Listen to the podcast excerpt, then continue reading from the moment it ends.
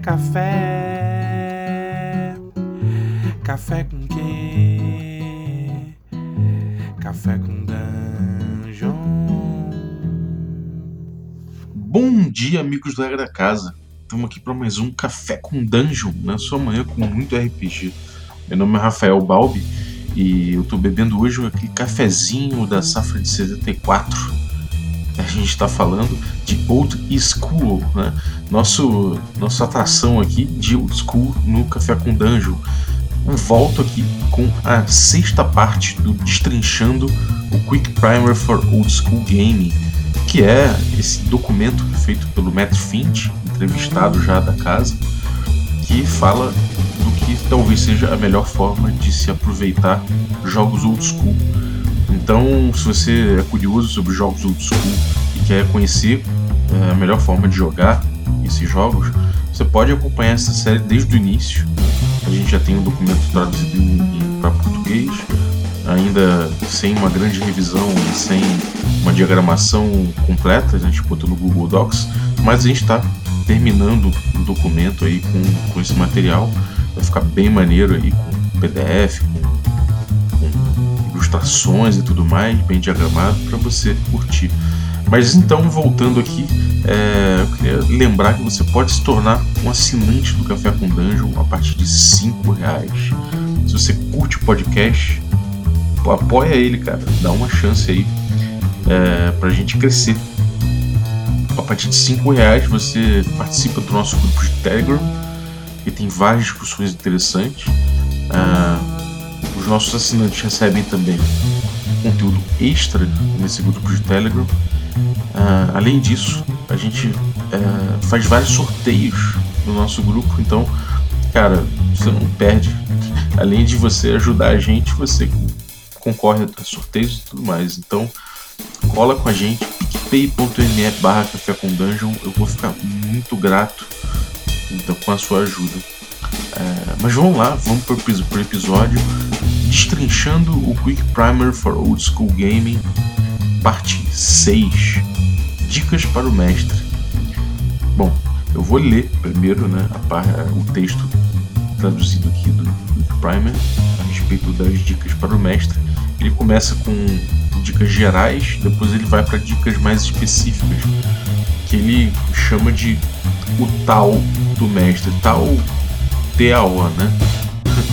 Então a gente vai começar a ler agora, então vamos lá.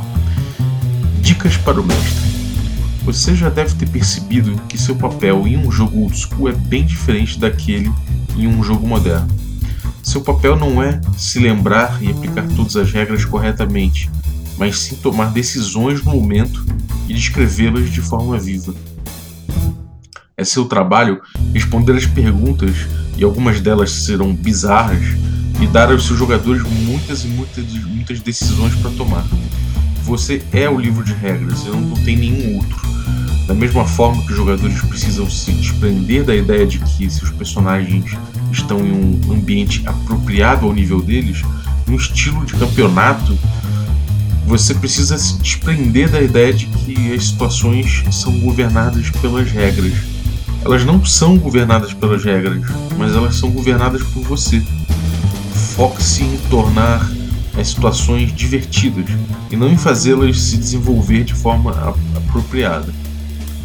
Bom, é, o texto é até polêmico, né? Normalmente o, Quick Primer é um texto um pouco polêmico. ele fala dessa coisa de que o, o, mestre ele é o livro, né? Ele é o livro de regras. O que, que ele quer dizer com isso? Ele não está dizendo que as regras não importam ele não está dizendo que precisa, não precisamos de regras. A gente precisa de regras. Ele fala da, ele, ele fala de um conceito que é a regra como toolbox, né, como caixa de ferramentas, a regra como parâmetro. É, o que ele está dizendo aqui, especificamente, é que o mestre é quem toma decisão a respeito de como utilizar a regra. Isso é uma coisa que não precisava nem ser dito, né? Todo RPG de certa forma é assim. Por melhor que se descreva no manual como a regra é usada, é, de forma geral, o momento em que ela é aplicada, é, qual situação ela vai ser aplicada, quando que uma mecânica vai entrar em jogo, quando não vai entrar. Isso tudo quem decide é o mestre, porque o RPG é um jogo narrativo. Por mais que você que, que tenha, sistema, tenha sistemas mais mecânicos e que uh, sejam mais scriptados, por assim dizer, uh, a narrativa está sempre presente, né? E você tem sempre que dialogar com essa narrativa.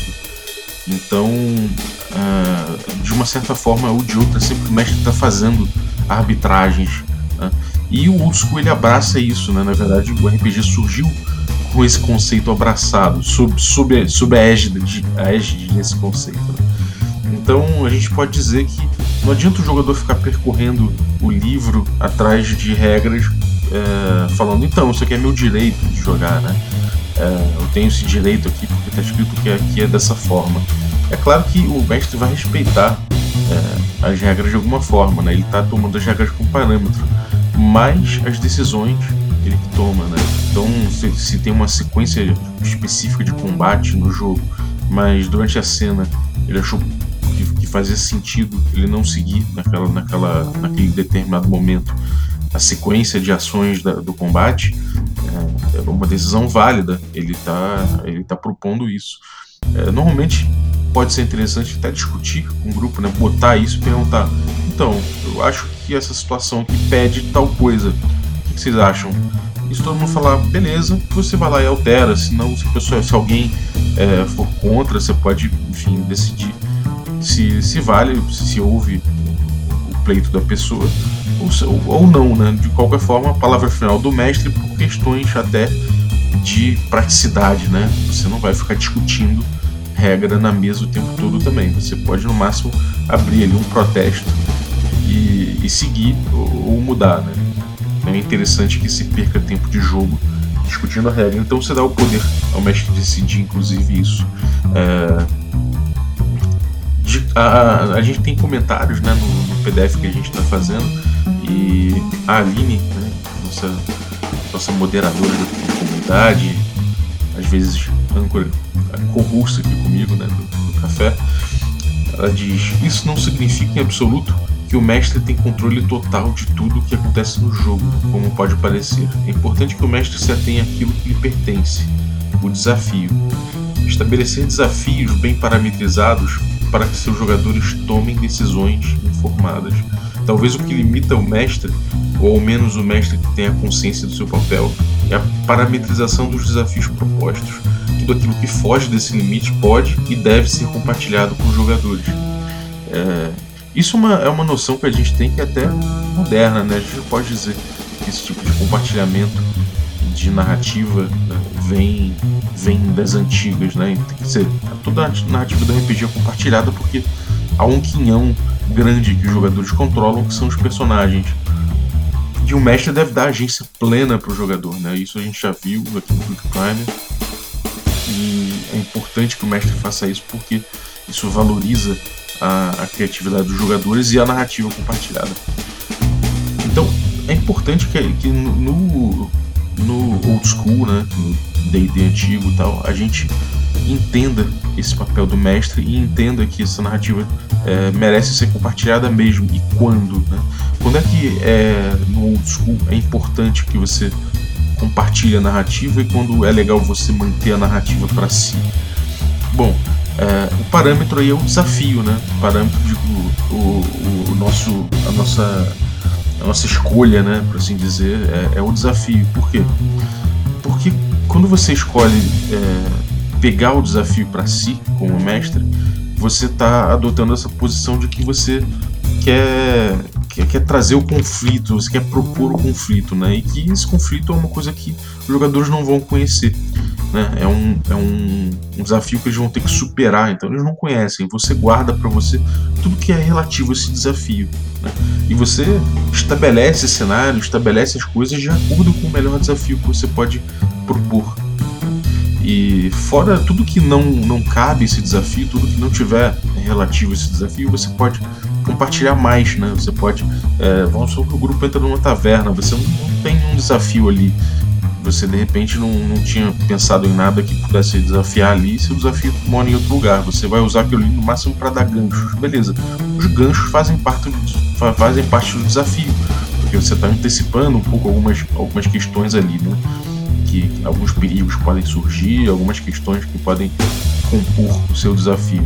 Beleza, isso você quer passar. Agora, como é a taverna, como é a mesa da taverna, qual o clima que está na taverna, quem são os ocupantes e tudo mais, não vai fazer muita diferença, né? Você pode perguntar pro jogador, você pode voltar a pergunta, como, como o pessoal costuma fazer em jogos mais narrativistas, né? De com que tem um controle narrativo mais distribuído. Então, você pode voltar a pergunta pro jogador quando ele perguntar como é a taverna, né? é, mas conforme você for trazendo o desafio, você vai precisar parametrizar esse desafio, né? Então você vai reivindicando mais narrativamente alguns elementos para poder parametrizar melhor o desafio que você quer propor. Porque o melhor desafio ele é sempre parametrizado para dar agência ao jogador. Né? Enfim, isso é uma coisa muito importante do mestre perceber o seu papel no jogo. Né? Quando você começa a refletir sobre isso, você vê que você é um árbitro imparcial. Né? Você não está ali para dizer é, que, é, que, é, que um lado vai vencer em relação ao outro. Não é isso. Você está querendo que, que, que, os jogadores tentem superar um desafio que você está propondo e você está propondo o melhor desafio. E o melhor desafio, ele não é aquele que você coloca para derrotar os jogadores, você não está jogando contra eles. Você está propondo um desafio legal de ser jogado, um desafio legal de tentar eles tentarem superar ou de, de alguma forma de ser um obstáculo no caminho deles, né? Enfim, você está ali buscando uh, de alguma forma propor um desafio que seja que seja interessante para todos, né? Que desafios para os jogadores. Enfim, a gente chega no tal do mestre. O tal do mestre, o caminho do vaso chinês. Aí é o texto do Finch. Se você tiver a chance de escolher entre um combate previsível e bem executado e, do outro lado, conduzir um combate no qual espadas quebram, pessoas caem, alguém vomita depois de receber um soco no estômago, um capacete sai voando, alguém fica preso em uma cortina, ou todos os eventos fora das regras normais, abraça o caos. Esse é o caminho do vaso chinês. Por que se chama regra do vaso chinês? Observe. Existe um vaso chinês de um valor inestimável em uma mesa no centro de uma sala onde um combate ocorre por todos os lados. Espadas vibrando, cadeiras voando, virotes sendo atirados de bestas unindo pelo ar. Não existe, entretanto, nenhuma regra dizendo qual a chance de um evento aleatório afetar o inestimável vaso chinês. Não sei se eu preciso falar algo mais, mas em todo caso, eu vou. Se alguém rolar um 1 natural ou um 3, ou mesmo que nada em especial aconteça para ativar isso, é de uma irresponsabilidade descarada de sua parte não começar uma cadeia de eventos que envolvam o vaso chinês. Uma espada sai voando, a mesa onde o vaso está posicionado é atingida pela espada. O vaso está balançando para frente e para trás, pronto para cair. Alguém conseguirá pegá-lo, talvez com um movimento de se jogar e deslizar pelo chão? Isso é o jogo. É justo? Bom, certamente está fora das regras, das regras existentes. É seu trabalho criar eventos que saiam da sequência padrão de eu ataco, eles atacam, eu ataco Durante um combate, rolagens ruins podem espontaneamente gerar resultados ruins. E tome cuidado para que isso aconteça para ambos os lados, não apenas, apenas para os jogadores. Você não precisa de uma tabela para gerar resultados ruins, apenas crie algo na hora. Boas rolagens podem ter boas consequências, como desarmar seu oponente, fazê-lo cair, esmagá-lo contra uma parede para dar dano extra, empurrá-lo para trás, etc. Novamente, crie isso na hora. Lembre-se do vaso chinês. Bom, o tal do mestre, o caminho do vaso chinês, é uma dica muito importante, né? É... Eu costumo botar aqui que o D&D não tem granularidade no, nos resultados dele, é uma coisa binária. Você joga um D20, ou você acertou, ou você errou. Isso é uma crítica muito comum de se fazer ao D&D. Né? O que o Fint propõe aqui é que o combate não precisa ser assim. Né? Em primeiro lugar, o combate é importante que ele tenha alguma coisa em jogo nesse combate, né? não só de, de repente só apenas a vida dos personagens. Claro que todo combate é importante que tenha um risco, né? É, esse risco muitas vezes é de morte, porque envolve espadas, envolve itens letais, armas letais. Então, é, normalmente os combates vão ter alguma coisa em jogo que é a vida dos personagens sim. Mas é muito difícil no mundo, no mundo real você ver um conflito que o objetivo é aniquilar todo mundo ali, né? Você normalmente tem alguma coisa em jogo. As pessoas não entram num combate até a morte de graça. Elas estão normalmente defendendo alguma coisa, buscando alguma coisa, tem alguma coisa em jogo. Então tem aqui um, no, no PDF tem um comentário meu que é coloque algo em jogo nos combates que aumente a tensão e lhes dê significado. Um tesouro, um segredo, a necessidade de escapar, de proteger alguém. A maioria dos combates ocorre na disputa de recursos, de espaço ou na proteção de algo. Poucas criaturas estão dispostas a lutar até a morte como um comportamento padrão. Aproveite as oportunidades da narrativa para mexer com esses elementos que estão em disputa e construir mais drama durante o encontro. Combates até a morte ocorrem em situações raras, como bestas terrivelmente acuadas ou na proteção de suas crias, ou no caso de guerreiros fanáticos. Para isso, o jogo original contava com, com as jogadas de moral. Em desvantagem, os combates podiam tentar fugir, os combatentes podiam tentar fugir, se render, barganhar. Isso é uma coisa muito importante dentro do, do, do, do caminho do vaso chinês, né? Você tem alguma coisa em jogo. Porque quando você tem alguma coisa em jogo, seu combate já começa a ficar mais interessante você não necessariamente vai, vai ter gente se atacando mutuamente naquele ataca, erra, ataca, erra. Eventualmente você vai ter movimentação para tentar proteger algo, você vai ter movimentação para tentar ocupar um espaço, você vai ter. É, enfim, você vai ter ações ali que não necessariamente são ataques, porque tem algo em jogo, que, seja, que deve ser protegido, que deve ser alcançado. É, isso é uma coisa que movimenta o combate, que dá, que dá ao combate um, um sentido mais amplo, né? As coisas que você dá significado acabam gerando mais engajamento, acabam, acabam trazendo o jogo mais para narrativa, né? O, jogo, o RPG é um jogo narrativo. A gente tem que evitar que nesse momento, né, que, que começa o combate, que a gente tenha uma segunda fase do jogo completamente diferente. A gente quer que ele continue sendo um jogo narrativo. Né? É engraçado que, de forma geral, no D&D, a gente no D&D School, né, a gente vai resolvendo tudo em diálogo ficcional com muita ênfase nele. Quando chega no combate, isso para e a gente resolve tudo pela mecânica a princípio. Por que acontece isso? Porque o jogo parametriza principalmente o risco. E o risco iminente, o risco de morte, né, por assim dizer. Então, tudo bem. A gente vê que a mecânica do, do, do combate é muito estanque, né? É, é, um momento estanque que precisa de, um, de, um, de, de regras mais claras, mais organizadas, mas é onde o caos aumenta na cena também. Então é muito importante que, que haja regra para que se organize esse caos, para que você consiga, todo, todos consigam se entender dentro disso sem saírem prejudicados com uma morte injusta, né?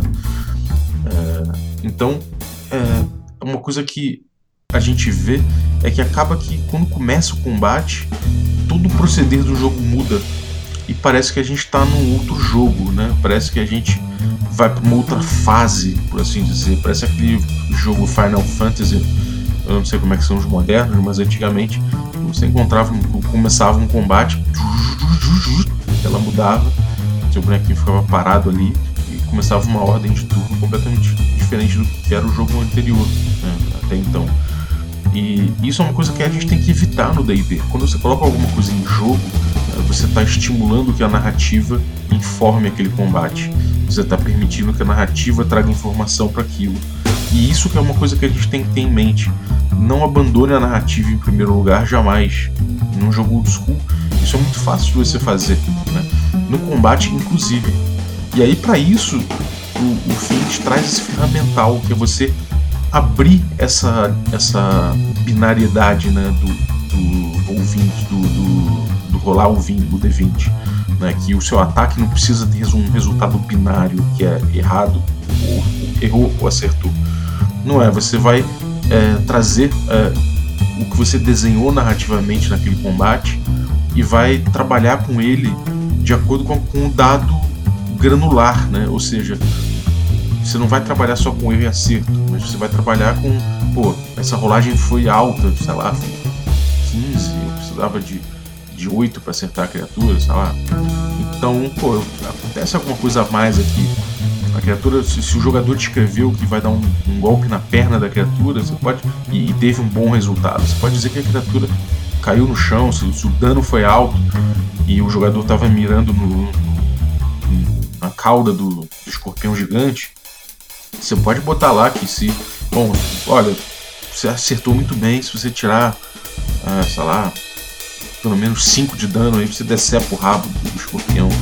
Esse tipo de coisa é interessante que, que aconteça, abrevia, esse tipo de coisa abrevia também, pode ajudar a abreviar o combate, né? Isso é uma coisa interessante. É, dá cor a um combate, explica também melhor o, o combate, ou seja, pode sinalizar melhor que determinada criatura pode ter uma fraqueza, pode ter algum, pode ter é, certos comportamentos perante o perigo. Isso vai fazendo o seu combate ficar mais interessante, né? Então, se você tira um 1, um, não é que ah, um é acerto crítico, não tinha isso no, no School, né? Você não tinha essa coisa de um ser um fumble e o 20 ser o, o, o acerto crítico que dá dobro de dano. Não é isso. O que você tem é que esses, essas rolagens, elas, você, você pode aproveitar essas rolagens. Então, um pode realmente, a pior rolagem que você pode fazer. Então, ela pode, você pode aproveitar esse, esse, esse, esse parâmetro né, que o sistema te dá para trazer a narrativa e para impregnar né, o, o, o, essa narrativa com aquele resultado dado. Né? Então, você vai usando o resultado como um oráculo. Isso é muito interessante, eu acho que isso é, é fundamental para o jogo até. Né? Uh, a Aline comenta no, no PDF também que é, a regra se aplica a ambos os lados, pois o mestre é um árbitro imparcial. Rolagens extremamente boas ou extremamente ruins devem ser igualmente observadas para monstros e criaturas, e pode ser que, inclusive, as criaturas na sala decidam proteger o vaso chinês. É só para lembrar que tem dois lados no jogo. Né? Normalmente os jogadores têm um lado que o mestre antagoniza, né? mas ele não é, ele não está jogando contra os jogadores, né? e ele é um árbitro imparcial nesse momento. É importante a gente ver que nesse momento de, de aplicar as regras, de dizer as regras como, como, como estão em uso e de organizar o combate e tudo mais, o mestre é imparcial. Ele não tem que ficar jogando a favor dos jogadores, né? Ele não é, ele não é um promotor da vontade dos jogadores o tempo todo. Ele, ele sim vai aproveitar né, os inputs narrativos dos jogadores e tudo mais, é óbvio, mas é importante que ele antagonize né, os jogadores e que ele use as regras, inclusive essa, essa arbitragem né, mais mais granular do resultado do D20 para os dois lados. Né? Então, se o, se o monstro tira um, ou, ou tira um número baixo também, tipo 3, e precisava de 15 para acertar, pô, esse monstro pode se expor de uma forma interessante, de repente ele pode, ele pode permitir que, enfim, que alguém empurre ele na prova fala, cara, ele, ele se expôs e acabou pisando próximo do abismo ali, ele tá numa situação perigosa, de repente alguém aproveita isso para empurrar ele lá embaixo. Enfim, esse tipo de coisa é, não é para jogar sempre contra os jogadores, é, na verdade é para desafiar os jogadores, mas é para dar uma cor ao, ao combate, né? Então você tem que aproveitar essas oportunidades contra os, os, os monstros, né? Você está botando para antagonizar os jogadores também. Você tem que ser justo, né? não pode, você não pode ter dois pesos e dois, duas medidas nesse momento. Então, é claro, é claro, a gente está falando de um sistema que confia muito na habilidade do o bom mestre, né? Ou seja, o bom mestre ele vai, ele vai, não vai ter dois pesos e duas medidas e vai utilizar de forma sábia essa possibilidade de granularidade do jogo. E isso, por si só, né, é uma falta de parâmetros. Né? Ele poderia ter parametrizado isso no jogo, né? o, D&D poderia ter parametrizado isso no jogo. Podia, mas o D20 é um parâmetro. Né?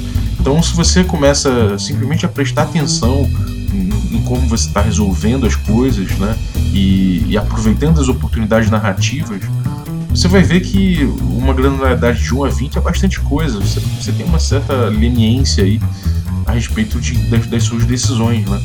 Então é, é importante que você tenha essa, essa consciência e que, bom, você use o sistema a seu favor.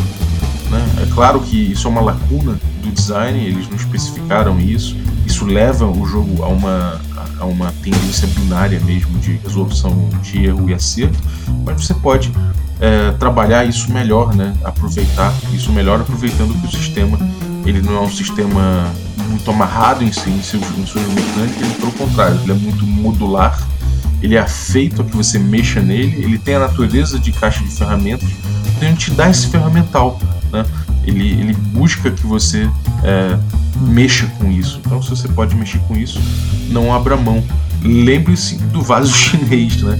como o Fint coloca lá no, no texto. Então, se você tem alguma coisa em jogo né, no seu combate, se você tem alguma coisa acontecendo ali, fica mais fácil de você fazer, um, fazer com que esse combate interaja com o cenário, interaja com o playground que você propôs, né? É, que, tem, que interaja com, principalmente com o que você colocou em jogo. Né? Então, é, o tempo todo você vai estar preocupado com isso. Aquela coisa de lutar atirando flecha na direção de um conflito é, de um conflito armado em que tem, é, sei lá, cinco pessoas se gladiando de espada e escudo. Se você está querendo acertar alguém específico ali, se você tirar um número baixo, você pode acertar uma pessoa que você não queria acertar, né? Você pode, de repente, é, com um número baixo, você pode atrapalhar alguém, então você pode fazer com que outra pessoa perca o turno dela, né? você pode, sem querer, derrubar é, a arma de alguém no chão, você pode derrubar o seu equipamento, você pode fazer um, um rasgo na sua, no seu próprio, na sua própria mochila com, com um bradar de espada e perder alguns itens. Enfim, abuse disso. Abuse disso e use isso a seu favor. Use isso para fomentar a gestão de recursos, para fomentar, enfim, um jogo, um jogo mais narrativo, né? um combate mais narrativo e evitar que esse combate caia lá na pedreira do Jaspion onde ele enfrenta aqueles monstros que não tem cenário, é só uma pedreira. É, sempre muito, tudo muito parecido, né? Ele tem sempre os mesmos ataques ali, mais ou menos, mas e não tem nada em jogo, né? É ele contra o monstro, um dos dois vai morrer. Normalmente é o monstro. Ele pode voltar maior depois, mas é tudo de surpresa que a gente tem é isso aí. Então, tenha mais surpresas. Lembre-se do vaso chinês, essa é a dica do Quick Primer use-a. É isso aí, galera. Eu acho que é isso. No próximo episódio a gente pode entrar aí no tal do mestre, o caminho da cabeça de Alce, em que, bom, ele fala de dinâmicas específicas em que você abdica de testes para localizar rolagens para obter informações automáticas. Né? Então você não tem é, coisas automáticas acontecendo no jogo, você pede descrições que, que resolvam a situação sem necessariamente uh, acionar a mecânica. Bom, a gente fala disso no próximo programa, na parte 7 do Destrinchando o Quick Primer. Então é isso aí. Eu queria agradecer aos apoiadores aqui do Café com Dungeon pela generosidade de apoiar nosso podcast. Muito obrigado, gente. Vocês estão é, tornando o podcast possível, né?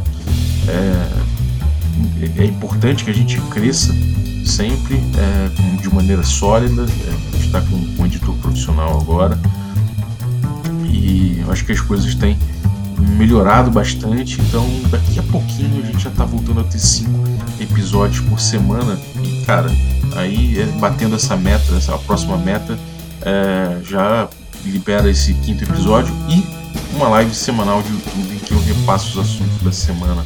Bom, então vamos aí agradecer aos nossos membros Café Expresso, aos nossos membros Café com Creme e aos nossos Café Gourmet Ricardo Mate, Diogo Nogueira, Adriel Lucas, Rafael Cruz, Erasmo Barros, Caetano Mingo, Pedro Cocola, Ulisses Pacheco, equipe Roleplayers, Denis Lima. Valeu, gente. Obrigado pelo apoio de vocês. Garanto que o podcast só vai crescer, mais conteúdo para todos. E a vinhetinha de hoje foi por conta do Samuel do Brainstorms and Dragons. É isso aí, valeu apoiadores, valeu galera, um abraço e até a próxima.